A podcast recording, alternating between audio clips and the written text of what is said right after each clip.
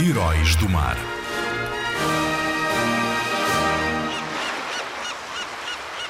Américo Vespúcio era italiano.